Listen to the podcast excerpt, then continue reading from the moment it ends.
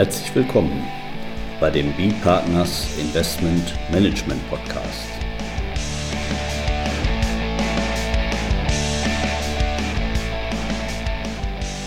Immer wieder Mittwochs, kurzer Wochenrückblick, was in unserer Beratungspraxis besonders interessant war. Unser Thema heute: Verwaltungsvergütungen bei Fonds mit Harald Gunn, Partner bei B-Partners und Carsten Bödecker, ebenfalls Partner bei B-Partners. Ja, aktuell zu besprechen haben sie uns zwei Urteile des Bundesgerichtshofs mitgebracht. Mhm. Und dann nehmen wir von da aus, so habe ich von Ihnen gelernt, dass ein, ein Ausblick mal zu unseren mal, Due Diligence, Seedfonds Due Diligence oder eben im Vorfeld für die Fondsinitiatoren die Ausgestaltung von Verwaltungsvergütungen. Mhm. Ja, für, für unsere Verhältnisse ist es ein eigentlich ungewöhnlicher Start. Äh, jetzt nicht BGH-Entscheidungen, äh, aber diese BGH-Entscheidungen betreffen äh, unmittelbar OGAF, also Publikumsfonds für mh, hm, vereinfacht Wertpapiere. Äh, und in diesem Themenkreis äh, betreffen sie letztendlich äh, Vertriebskosten oder Vergütungen, allgemeiner gesprochen. das erste Urteil ähm, betrifft einen Luxemburger OGAF in Vertragsform, einen FCP. Und hier hat jemand geklagt und begehrt auch vor dem BGH in der Revisionsinstanz äh, die Rückerstattung von Ausgabeaufschlägen. Die Besonderheit oder das Bemerkenswerte in diesem Fall äh, war jetzt, dass er die Fondsanteile nicht direkt erworben hat, sondern äh, von einer Servicebank. Das heißt, die Servicebank hat als, als Kommissionärin die Anteile gekauft, hat die bezahlt, hat die ins Depot gelegt, hat sich umgedreht und hat dann äh, als, als Kommissionärin abgebucht bei dem Anleger und der hat die dann im Wege des Zweiterwerbs erworben. Das ist ja erstmal auch so ein normaler Fall eigentlich. Ganz für, normaler für Fall, ja. jetzt. Ja, äh, in, in, den Vorinstanzen hat er keinen Erfolg gehabt und das Berufungsgericht, äh, ich habe mir das mal notiert, hat er ganz lapidar gesagt, er hat keinen äh, Anspruch, der Kläger, weil der Ausgabeaufschlag stellt eine Hauptleistungspflicht dar äh, und die unterläge nicht der Inhaltskontrolle nach 307. Äh, das heißt, wir haben uns jetzt hier äh, mit zwei Fragen beschäftigt. Buch, ne? Bürgerliches Gesetz. Wir haben ja auch noch das Kapitalanlagegesetzbuch. Ja. nicht, dass man jetzt hier als Hörer auf die falsche Fährte gesetzt wird. Ja, der, der, der BGB-Startpunkt ist ungewöhnlich. Das machen wir nicht so oft. Ähm, deswegen ging es jetzt also in dieser Entscheidung zunächst mal darum, ob die äh, Anlagebedingungen, hier das, das Verwaltungsreglement das des Luxemburger FCP äh, gegenüber dem Kläger wirksam geworden sind. Der Kläger sagt, nee, der BGH sagt, ja. Äh, und das ist letztendlich auch ein Thema, das er auch schon in früheren Entscheidungen so aufgearbeitet hat, dass es eigentlich klar war, dass die Anlagebedingungen äh, als AGB einbezogen werden in den Investmentvertrag durch den Ersterwerber. Das heißt, wenn es da wirksam geworden ist, dann ist es auch gegenüber dem Zweiterwerber so, da braucht man keinen zweiten Schritt, keine besondere Anerkennung durch den, hier durch den Kläger. Das äh, ist dann einfach so. Genau, also da ist, kann man ja sagen, da haben wir ähm, diese Anlagebedingungen, die äh, sind ja bei dem, bei dem Investmentfonds, äh, da haben wir ja diesen Vertrag eben zwischen dem Anleger und der Kapitalverwaltungsgesellschaft. Das mhm. ist also in Vertragsform. Wir haben hier ein Sondervermögen, keine Gesellschaft. Mhm. Und dann, dann ist das vertraglich natürlich so, dass man eben gucken muss, sind die allgemeinen Geschäftsbedingungen denn jetzt wirksamer Vertragsbestandteil geworden oder nicht. Und da gelten ja, jetzt weiß ich nicht, ob ich zu weit schon was erzähle, unterschiedliche Anforderungen grundsätzlich für Unternehmer und juristische Personen des öffentlichen Rechts auf der einen Seite und eben für Privatpersonen, Verbraucher auf der anderen Seite. Mhm. Ja, es, es, ist schwieriger, die AGB in den Vertrag einzubeziehen, wenn man äh, die AGB eben gegenüber Verbrauchern verwendet. Ähm, ich habe es im Einzelnen nicht im Kopf, der Verbraucher muss darauf hingewiesen werden, er muss die AGB bekommen oder sie müssen so ausgehängt werden, dass er äh, einfach drankommt und muss eben darüber informiert werden. Das heißt, er muss äh, die reelle Möglichkeit gehabt haben, die AGB zu sehen, zu prüfen und äh, für sich abzunicken und gegenüber den anderen, also den Nichtverbrauchern, hier Unternehmer, Körperschaften öffentlichen Rechts und dergleichen, ist es einfacher, da reicht der Verweis äh, und dann sind die wirksam einbezogen. Ja. Und hier war es ja eben so, wenn ich es richtig verstanden habe, dass der Kläger hier in dem Fall das eben von dieser Servicebank mhm. erworben hat, also ein Rechtskauf ja. sozusagen. Ja. Ne, Anleiheninhaberpapiere eigentlich, also eigentlich, so, eigentlich ja. ein Wertpapier. Ja, das, das ist so ein Thema, das jetzt im zweiten Schritt dann interessant wird, weil der BGH dann im zweiten Schritt entschieden hat, äh, Anspruchsgrundlagen, das ist erstmal der gedankliche Ausgangspunkt, äh, könnte ein Bereicherungsanspruch sein oder auch ein Schadensersatzanspruch, so oder so. Beides sind, äh, so wie er sie nennt, Sekundäransprüche. Und die Sekundäransprüche, und das ist jetzt des Pudelskern, die sind nicht in den Anteilsscheinen verbrieft. Das heißt, wenn der Zweiterwerber, der Kläger die Anteile kauft, kauft er die Anteile mit den daran verbrieften Rechten, aber nicht die äh, Sekundäransprüche, die, die äh, hier die Servicebank möglicherweise hat. Und am Ende ist er dann also damit auch gescheitert vor dem BGH, weil es hier keinen Übertragungsakt gegeben hat für die Sekundäransprüche. Die hätte die Servicebank abtreten müssen, beispielsweise, oder auf andere Weise übertragen. Und das ist hier nicht passiert. Und insofern war es das. Also wo Sie schon den Pudels Kern zitiert haben, kann man da noch sagen, frei im ersten ist man frei, im zweiten sind wir Knechte. Das heißt, der Erste, wenn der das akzeptiert hat, wenn das da eben Vertragsbestandteil geworden ist, dann ist sozusagen der zweite Erwerber, kann er sich da nicht mehr dagegen wenden. Der Drops mhm. ist gelutscht. Ja. So, dann kommt die zweite Entscheidung des BGH in der Revisionsinstanz. Hier war es ein inländischer OGAF in Vertragsform und hier bei uns heißen die ja Sondervermögen. Äh, der Kläger möchte hier jetzt keinen kein Ausgabeaufschlag haben, sondern er möchte die Rückzahlung von Vertriebsentgelten, die allerdings hier Bestandteil einer, einer Vergütung sind, die die Kapitalverwaltungsgesellschaft vereinnahmt hatte. Äh, das ist gar kein großer Betrag. Der Kläger macht hier 102 Euro geltend. Die Höhe ist jetzt auch wieder ein anderes Thema, war in den Vorinstanzen bestritten worden und dann ging es dann noch um, um, um Darlegungs- und äh, Beweislastfragen, das aber jetzt für unsere Zwecke nicht so spannend ist. Äh, jedenfalls die Kapitalverwaltungsgesellschaft hat auf der Grundlage der Anlagebedingungen, einer Klausel in den besonderen Anlagebedingungen, ihre Vergütung bekommen. 1,25 Prozent von X, vom, vom Nettowert, Nettoinventarwert. Auch das war umstritten hier in diesem Verfahren, was damit gemeint ist. Äh, das Ganze als äh, eine sogenannte All-In-Fee, die äh, in Deutschland absolut gebräuchlich ist, also gar, gar keine ungewöhnliche Gestaltung. Die ist im Grundsatz auch so in den Musterbausteinen für Kostenklauseln für Publikumsfonds der BaFin enthalten. Da gibt es auch gar nichts zu meckern im Großen und Ganzen. Der Kläger, so ähnlich wie in dem anderen Verfahren, hat eben vor dem BGH vorgetragen und begründet, die Anlagebedingungen seien nicht wirksam in den Investmentvertrag einbezogen worden.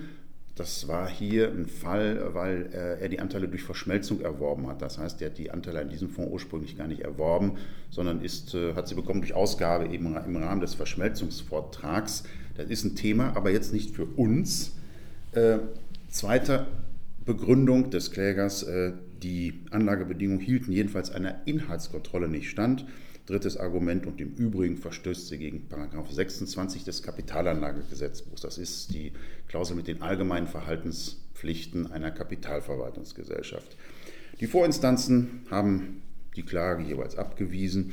Investmentvertrag ist zustande gekommen. Der Kläger hat keinen Anspruch auf Rückzahlung weil die Kapitalverwaltungsgesellschaft aufgrund dieser Klausel in den besonderen Anlagebedingungen eben den Vergütungsanspruch habe. Die ist auch hinreichend transparent, verstößt auch nicht gegen Paragraph 26 äh, und ist deswegen auch nicht unwirksam.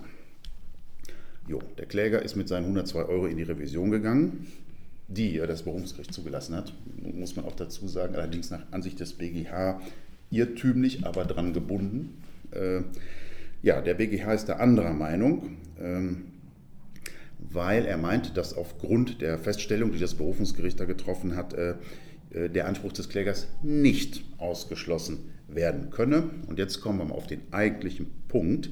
Die Klausel in den besonderen Anlagebedingungen, nach der der Kapitalverwaltungsgesellschaft eben diese, diese All-In-Fee zusteht, äh, ist vor dem BGH gescheitert. Die sei nicht hinreichend klar, die sei nicht verständlich. Der Kläger als, als Anleger, als Anteilschadeninhaber könne auf Grundlage dieser Klausel nicht ermitteln und wissen, was er der äh, Kapitalverwaltungsgesellschaft schulde. Und damit, und jetzt äh, kommt dann auch wieder das bürgerliche Gesetzbuch nach 307 Absatz 2 des bürgerlichen Gesetzbuchs, ist eine Klausel damit unklar, unverständlich, das ist eine unangemessene Benachteiligung und damit ist die Klausel perdu. Und das ist das Ergebnis des BGHs in diesem Revisionsverfahren und verweist das Ganze zurück ans Berufungsgericht. Und da muss man ja sagen, jetzt äh, Paragraph 307, also wir haben es jetzt ja mit unserem Geschäft eigentlich regelmäßig mit institutionellen Anlegern zu tun, also in der Regel Unternehmer oder eben ähm, juristische Personen des öffentlichen Rechts, Versorgungswerke und so weiter. Und ähm, der Paragraph 307 ist aber nun eine Vorschrift, die gilt für beide, für den Unternehmer mhm. als auch für den Verbraucher. Also auch die institutionellen Anleger können sich dort dann auf Paragraph 307 BGB, wenn dann eben das deutsche Recht einschlägig ist, ja. äh, können die sich darauf berufen. Und äh, ja, von dort können wir den Bogen dann schlagen. Es ist ja auch immer bei uns ein Thema. Auf der einen Seite, wenn wir eben den Fondsinitiator beraten, wie gestalten wir hier die, die Vergütungsregeln. Mhm. Da schreiben wir sie ja in der Regel selber. Und äh, da sollten dann keine Probleme auftreten. Auf der anderen Seite dann eben bei der Due Diligence, wo wir ja einen Anleger beraten, der eben jetzt in, wir haben es ja meist mit alternativen Investmentfonds zu tun, also jetzt nicht weniger mit Wertpapierfonds, ähm, die Ausgestaltung der Bedingungen dort in diesem Fall. Und da muss man sagen, das ist jetzt gar nicht so selten, dass die Vergütungsregeln nicht einfach und verständlich, verständlich sind. Ja, das, äh, das ist letztendlich auch der Grund, warum wir das mal als Thema ausgewählt haben für, für den Podcast dieser Woche. Äh, wir haben uns doch gefragt, wie gehen wir mit den Vergütungsklauseln um bei unseren äh, Zielfondsprüfungen. Äh, jedenfalls erste Aussage, die Aufmerksamkeit ist geschärft durch diese beiden Entscheidungen. Wir haben jetzt aus, der, aus dieser Revisionsentscheidung des BGH, der zweiten, die ich da äh, kurz skizziert habe, so mitgenommen, dass die Vergütungsklauseln unter deutschem Recht der Inhaltskontrolle nach 307 unterliegen, dem Transparenzgebot jedenfalls. Mehr hat der BGH da nicht gesagt, aber das Transparenzgebot jedenfalls gilt. Äh, ja, unklare Klauseln sind keine Seltenheit. Und äh, es gibt dann auch Klauseln, wo es am Ende wirklich mal knallt. Das heißt, wenn äh, der Investor auf der einen Seite und das Fondsmanagement auf der anderen Seite eine Klausel irgendwo in den Vertragswerk haben, der niemand Bedeutung beimasst, aber irgendwann, wenn es nicht mal rund läuft, äh, kriegt man sich darüber auch mal in die Wolle. Und dann äh, wird darüber gestritten und am Ende naja, wird man sicherlich eine Lösung finden können, aber es ist nicht gewährleistet, dass äh, hier die, die äh, institutionellen Investoren und ihre Fondsmanager immer und jederzeit äh, so vernünftig und friedlich miteinander umgehen. Das kann auch mal anders laufen. Das heißt, wir haben uns jetzt auch mal die Frage gestellt, machen wir das richtig in unseren Zielfondsprüfungen und wie machen wir das? Ja, einleitend, äh, die Vergütungsklauseln sind ganz sicher einer der intensivsten und kompliziertesten Teile einer jeden Zielfondsprüfung, was eben aber auch an den Klauseln liegt. Äh, vor allem sind die Klauseln bei den institutionellen Fonds, gerade bei den alternativen Investmentfonds, bei den geschlossenen, äh, auch eine andere Hausnummer als eine All-in-Fee für einen Publikums-OGAF. Das heißt, äh, wir prüfen dann in jeder Zielfondsprüfung standardmäßig, wie hoch ist die Vergütung. Wir müssen hier, anders als bei diesen, diesen offenen Fonds, bei den Evergreens im OGAF-Bereich, differenzieren äh, in welcher Phase werden die Fees berechnet? Gibt es da unterschiedliche Bemessungsgrundlagen? Gibt es da unterschiedliche Prozentsätze? Sind diese Parameter vernünftig gewählt?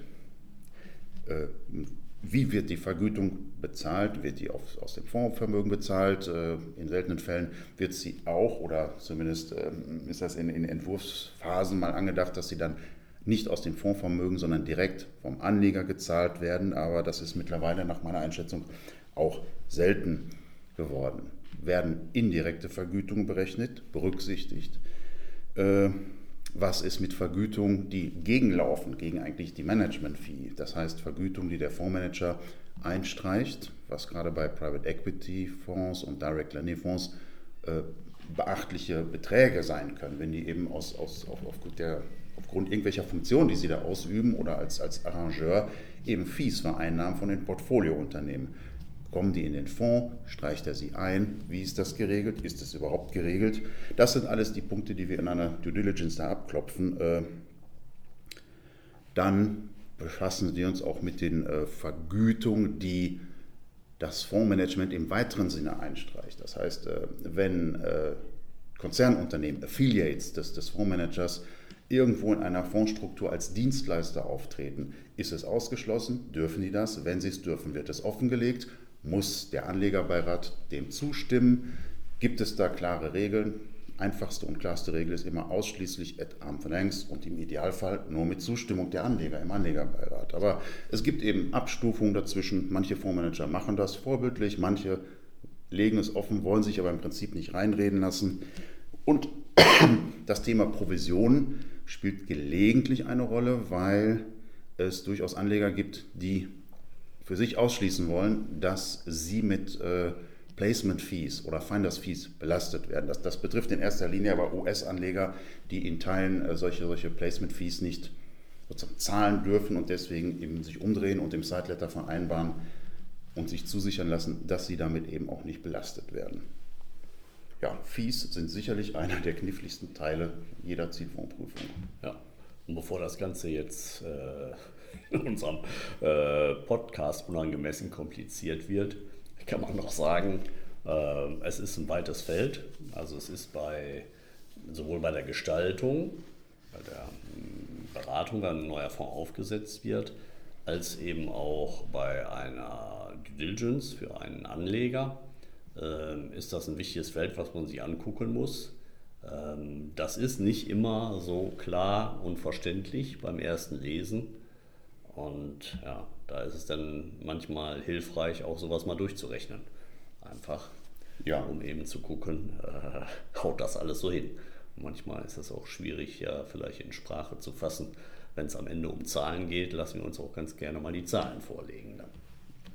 Ja, weil sonst, sonst wird es auch irgendwann uferlos, wenn man. Also es gibt vorbildliche Klauseln, einmal gelesen, verstanden, man weiß, was da geschuldet ist, aber es gibt eben auch äh, Limited Partnership Agreements, ausufernd, kompliziert formuliert, alles im Fließtext, nichts eingerückt. Und dann muss man eben das Ganze aufdröseln und muss versuchen herauszufinden, was da am Ende geschuldet wird. Und in, in, in einigen Fällen geht auch das schief. Man, man, weiß es nicht. Und bevor man dann, also dann mehrere Tage daran versucht, herumzudoktern und herauszufinden, was die Leute gemeint haben, bleibt man am Ende dabei, dass man den Initiator fragt, erläutern lässt und äh, eine Beispielrechnung geben lässt, wie das Ganze funktionieren soll. Die nimmt man zur Dokumentation und äh, hat damit eine Grundlage, wie man in späteren Perioden des Investments eben dann äh, nötigenfalls nachprüfen kann, ob das alles so stimmt.